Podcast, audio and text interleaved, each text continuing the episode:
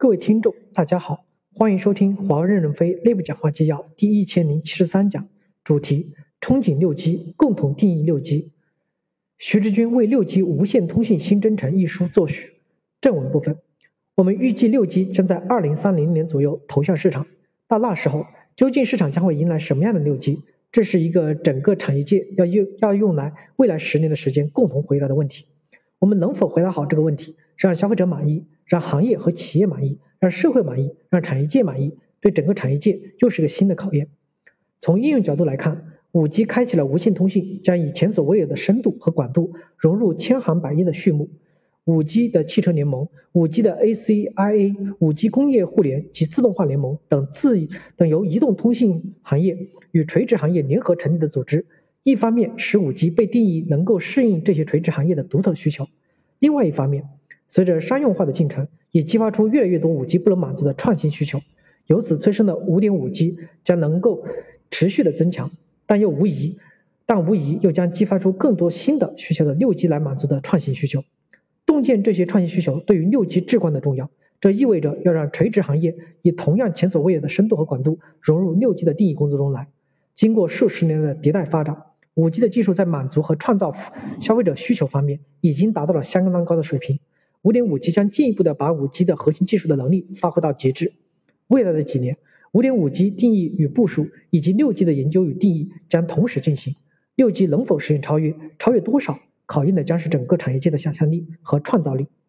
从技术角度来看，每一代移动通信通信技术从来都不是孤立存在的，而是需要借鉴、吸收，并与同与同时代的技术协同发展，走到今天。移动通信无疑是相当成功的，但我们也不要忘记曾经走过的弯路。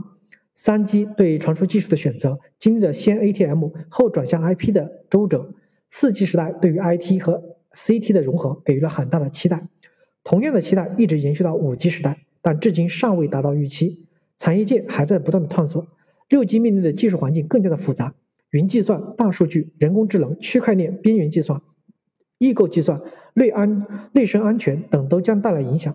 六 G 能否做出科学的选择，借鉴该借鉴的，吸收该吸收的，让六 G 因为这样的多样化的技术变得更有价值，而不要只是变得更复杂、更臃肿。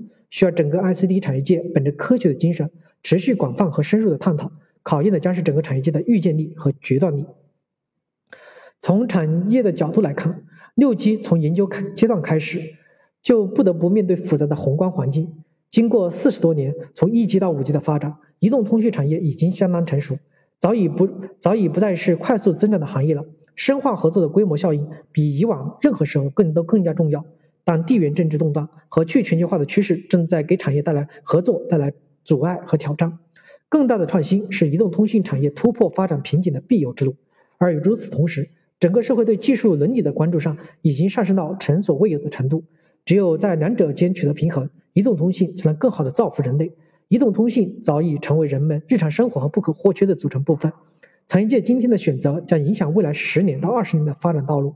应对这些挑战，让移动通讯产业得以继续健康的发展，让人们能够持续地享受移动通讯带来的便利，考验的是整个产业界的使命感与政治智慧。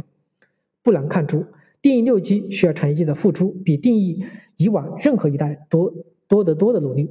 突如其来的新冠疫情也给必须的沟通与合作增添了障碍。从这个意义上讲，十年的时间说长也长，说短的确也很短。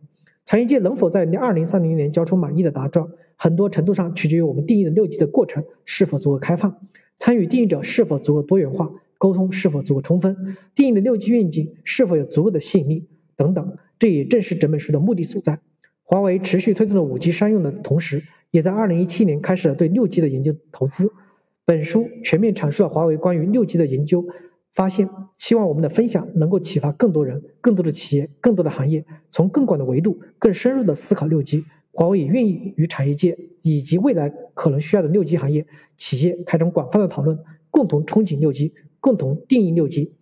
二零二一年九月十日，感谢您的收听。